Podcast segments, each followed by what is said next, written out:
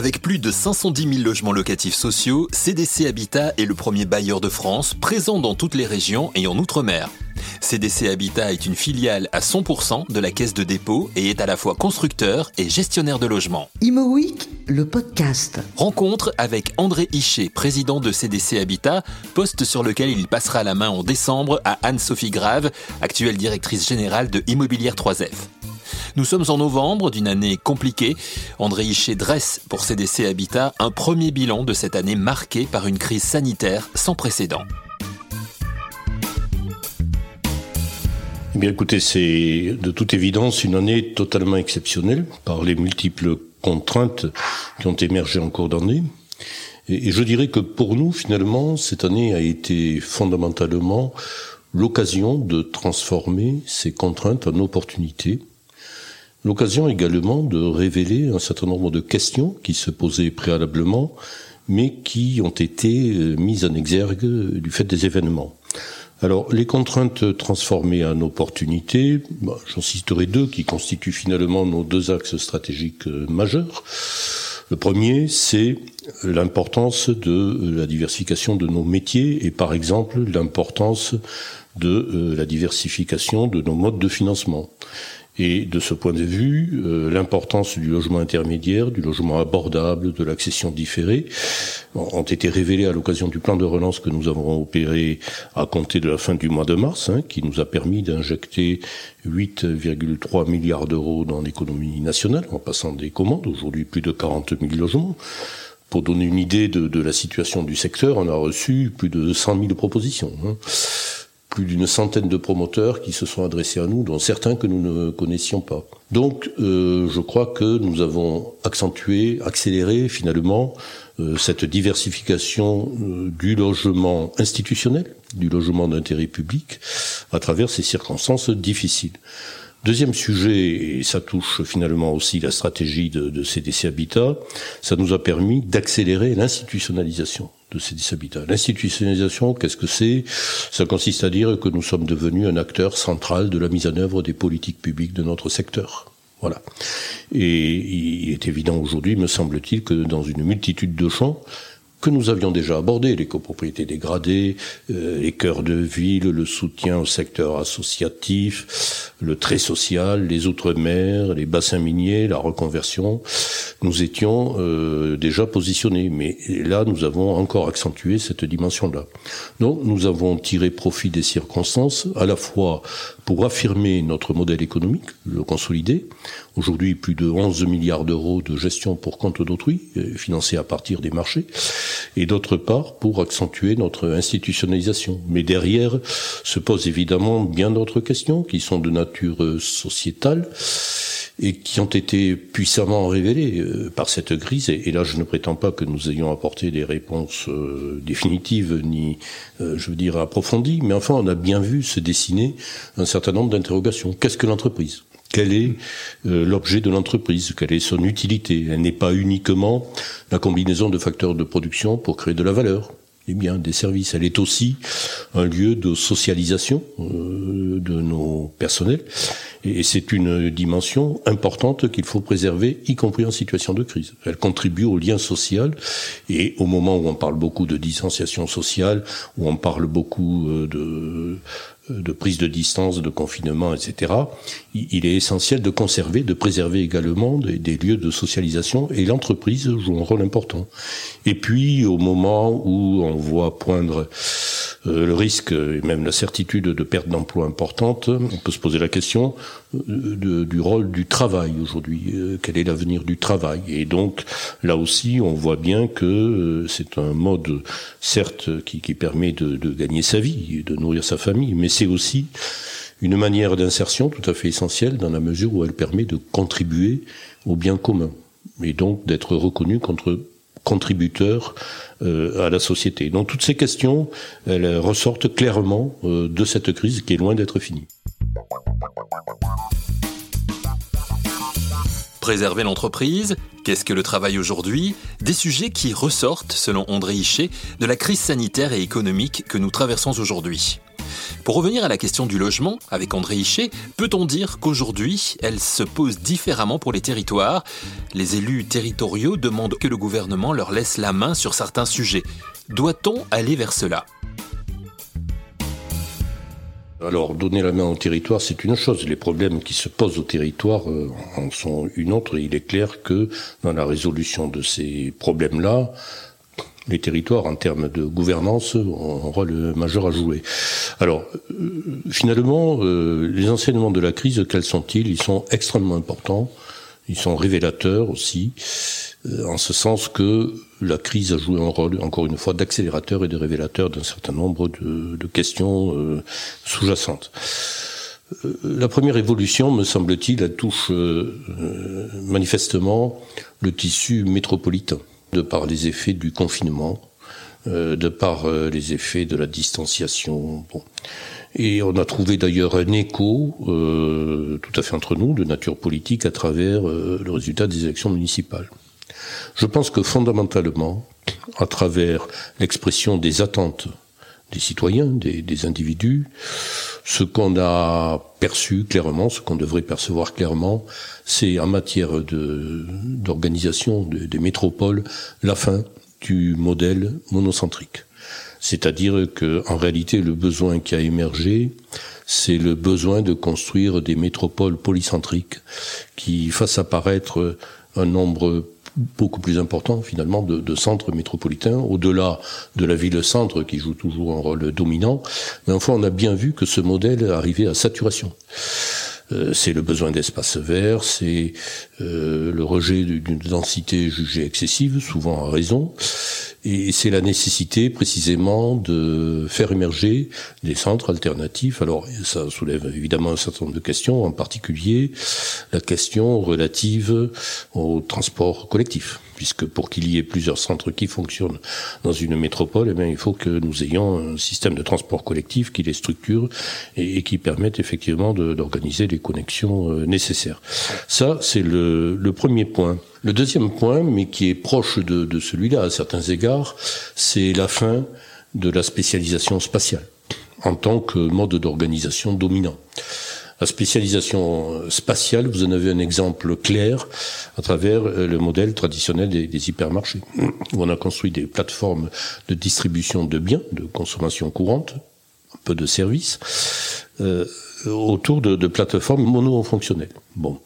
Aujourd'hui, on, voit bien que par rapport à ce modèle-là, il faut introduire de la culture, il faut introduire des loisirs, il faut introduire de la santé, il faut introduire de la proximité, c'est-à-dire qu'en réalité, l'enjeu, c'est aussi de créer une chalandise de proximité qui permette d'alimenter, par rapport à la concurrence des Amazones et autres, euh, un système de distribution de proximité, y compris autour de, ces hypercentres.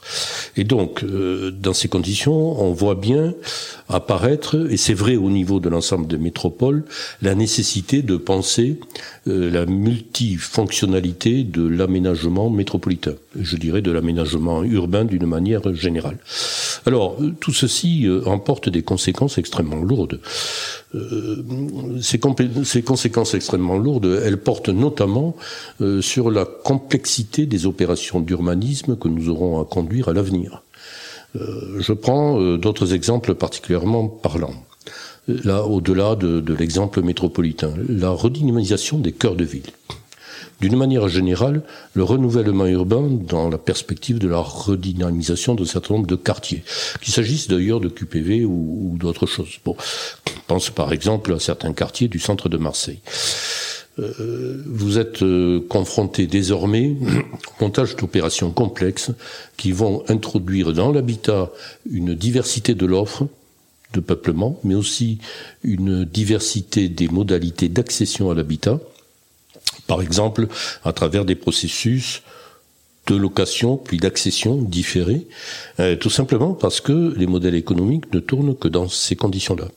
Et il va falloir être capable de faire ces montages complexes qui sont en réalité des concessions d'aménagement d'une manière ou d'une autre euh, dans ce dans ce cadre-là. Alors ça va entraîner des conséquences lourdes justement sur euh, l'offre d'une part de produits, la diversité des produits, la diversité des modes de financement et la diversité des savoir-faire des compétences des opérateurs. Donc vous voyez, cette affaire-là entraîne des, des, conséquences extrêmement lourdes. Deuxièmement, euh, finalement, euh, ce qui change, c'est la relation à l'espace. Multifonctionnalité à développer dans tous ces cadres-là. Mais la complexité de la relation à l'espace se traduit aussi par une relation au temps qui est différente. Je m'explique. On va se trouver nécessairement amené à réaliser des opérations dont l'amortissement va prendre de longue durée, qui vont devoir s'inscrire dans une perspective de portage et d'exploitation longue, d'au moins 15 ans, peut-être 20 ans, peut-être plus que ça, et qui devront être financés dans des conditions qui ne sont pas exactement les conditions de marché courantes. Autrement dit, il va falloir trouver des prêts extrêmement longs, de l'ordre de au moins 50 ans. La Caisse des dépôts aujourd'hui offre des prêts à 80 ans sur le foncier dans certaines conditions alors même que les taux d'intérêt sont structurellement bas. Ça veut dire qu'on dépasse le cadre d'une vie, quoi. On dépasse largement le cadre d'une génération, on dépasse même le cadre de plusieurs générations. Et, et ça, c'est lié fondamentalement je dirais, économiquement au fait que nous avons des modèles de croissance euh, de plus en plus réduits, de plus en plus limités. La croissance potentielle de l'économie française aujourd'hui est, est, est, faible. Elle est peut-être de l'ordre de 1% et encore, en période normale. Ça traduit aussi le fait que les taux d'intérêt sont historiquement bas, voire négatifs, et que toutes les perspectives semblent indiquer qu'ils vont le, le rester. Et puis, euh, ça indique aussi le fait, ça traduit le fait que je dirais, euh, idéologiquement, euh, culturellement. Euh, la société évolue vers un autre type de valeurs que les valeurs de la performance au sens de croissance rapide. Et au fond, les valeurs de l'écologie, elles sont assez bien en coïncidence, si vous voulez, avec cette situation dans laquelle ces montages impliquent des portages longs, avec des taux d'intérêt faibles, voilà. Et donc, globalement, on voit bien que les conséquences de cette crise, fondamentalement, en tout cas, ce que révèle cette crise, c'est la nécessité de repenser la relation à l'espace en sortant de la spécialisation spatiale, ça c'est fondamental, et d'autre part de repenser notre relation au temps euh, en inscrivant euh, des évolutions dans le temps long. Et de ce point de vue, je trouve qu'il y a un biais méthodologique qui me paraît intéressant, qui sont les démembrements de propriété en particulier le démembrement bâti euh, foncier hmm. ou le démembrement usufruit de propriété. Pourquoi? Parce qu'un démembrement de propriété, ça n'est ni plus ni moins qu'un moyen d'appréhender la nécessité de temps long en séparant un certain nombre de processus, notamment d'accession à la propriété ou de euh, transactions, de mise sur le marché, à travers justement euh, un processus qui est séquentiel et qui comporte diverses phases qui chaque fois peuvent être prolongées ou remises en cause en fonction de l'évolution des paramètres économiques. Ce démembrement qui fait l'objet d'un projet de loi porté par le député Jean-Luc Laglaise, un projet qui pour l'instant n'est plus dans les priorités gouvernementales suite notamment à la crise sanitaire. Un projet sur lequel, selon André Hichet, il faudra revenir. Le président de CDC Habitat a ce talent de savoir se projeter dans l'avenir. Il nous livre ce qu'est à ce jour sa vision de l'immobilier de demain à un moment où nous sommes dans une phase de transition. Oui, on est dans une phase de transition. Je crois que ça ressort assez de, de ce que nous avons dit, notamment mm. ces questions de relation à l'espace, de relation euh, au temps. Euh, je pense que l'élément central euh, qui ressort de tout ça, c'est que nous sommes dans un monde de, de plus en plus complexe et que nos métiers vont se complexifier nécessairement. Et pour moi, ça entraîne une double conséquence. La première, c'est que on ne peut plus penser l'entreprise isolée. Il faut euh, penser l'entreprise au cœur d'un réseau de partenariats. Partenariat avec des financeurs, partenariat avec euh, des aménageurs. On n'a pas parlé de l'aménagement, mais il est clair qu'aujourd'hui, le segment critique du soutien des marchés à l'horizon 2022, 2023, 2024, ça n'est plus le soutien aux promoteurs, c'est le soutien aux aménageurs. Parce que ce qui est crucial, c'est de reconstituer des stocks de produits négociables Euh, et ça, ça suppose le démarrage d'opérations d'aménagement de plus ou moins grande taille avec divers opérateurs, soit des aménageurs, soit euh, des, bailleurs, des investisseurs qui, qui, peuvent jouer aussi ponctuellement sur des opérations plus restreintes ce, ce rôle-là. D'ailleurs, j'ouvre une parenthèse pour dire que ce terme de bailleur me paraît également suranné. En réalité, nous devons nous situer aujourd'hui comme des opérateurs de peuplement capables de gérer les équilibres de peuplement sur la base bien sûr des orientations stratégiques prises par euh, la gouvernance locale, par les collectivités territoriales. Il n'en demeure pas moins que nous devons euh, travailler dans cette perspective-là. Alors, ça entraîne une conséquence, c'est que pour être capable de jouer ce rôle-là, nous devons travailler en réseau avec d'autres. C'est pour ça d'ailleurs que la loi Elan a envoyé un signal en disant il faut opérer des regroupements, il faut rationaliser le tissu, etc. Bon, de mon point de vue, euh, il faut aborder cette question pas uniquement sous l'angle juridique posé par la loi Elan, mais euh, du point de vue d'abord de la soutenabilité économique de ces regroupements et d'autre part de leur efficacité opérationnelle. Et l'efficacité opérationnelle, elle, passe le plus souvent par des regroupements incluant euh, des opérateurs dissymétriques des opérateurs nationaux, des opérateurs locaux, des aménageurs, des bailleurs, etc. C'est ça. Donc euh, je milite beaucoup pour qu'on substitue à cette approche, si vous voulez, de d'entreprise isolée, d'opérateurs isolés, une approche reposant sur la constitution de réseaux de partenariat, qui peut être capitalistique ou pas, euh, euh, il faut voir large. Et deuxièmement, je pense aussi qu'il faut privilégier l'approche par filière. L'objectif devrait être de faire émerger au niveau régional des filières de production et de gestion qui euh, permettent effectivement d'organiser des synergies, des complémentarités. Il y a un point important, alors je ne sais pas si ça va durer indéfiniment, probablement pas, mais enfin, euh, sur, euh, par rapport à ce qu'on peut constater sur une longue période, les événements actuels ont entraîné un changement important. En longue période, la commande privée personnes physiques qui achètent de l'habitat pour accéder à la propriété, pour se loger, pour réaliser un investissement personnel, souvent des fiscalisations, c'est 75% du marché des promoteurs. Et les institutionnels, y compris le secteur HLM pour l'essentiel, 25%. Aujourd'hui, les proportions se sont renversées. Autrement dit, euh, on voit bien que la manière dont les acteurs euh, se positionnent par rapport à ce marché profondément bouleversé et doit être repensé. D'où euh, cette euh, importance de constitution de réseaux de partenaires, parce qu'encore une fois, je pense que l'avenir n'est plus dans les entreprises isolées, mais dans les réseaux de partenaires. Et deuxièmement, il faut penser filière de production, et la filière de production, c'est-à-dire il faut aller de l'aménageur du foncier, hmm, pour en faire un, un foncier constructible par adjonction de voiries, de réseaux, d'aménagements divers et variés, ce qui conduit à la notion de charge foncière en sortie. Et euh, ça va évidemment jusqu'à l'investisseur et jusqu'au gestionnaire qui va, dans certains cas, gérer aussi à la fois la diversité de peuplement, mais aussi la, l'évolution progressive des modes d'accès au logement, par exemple en partant sur des actifs locatifs pour progressivement développer des processus d'accession à la propriété qui, pourquoi pas, peuvent être réversibles euh, dans la durée pour diverses raisons touchant au parcours de vie. Voilà. Je crois que c'est ainsi qu'il faut penser l'avenir, en se disant cette crise, au fond, est évidemment un drame pour euh, le pays, un drame pour beaucoup de nos concitoyens, soit euh, dans leur sécurité physique, dans leur santé, soit dans leur sécurité économique, les deux pouvant être ultimement liés. Il y a une vraie question qui, qui porte sur le lien social qu'il faut préserver à tout prix. Ça, c'est un enjeu majeur pour euh, l'avenir du, du, pays.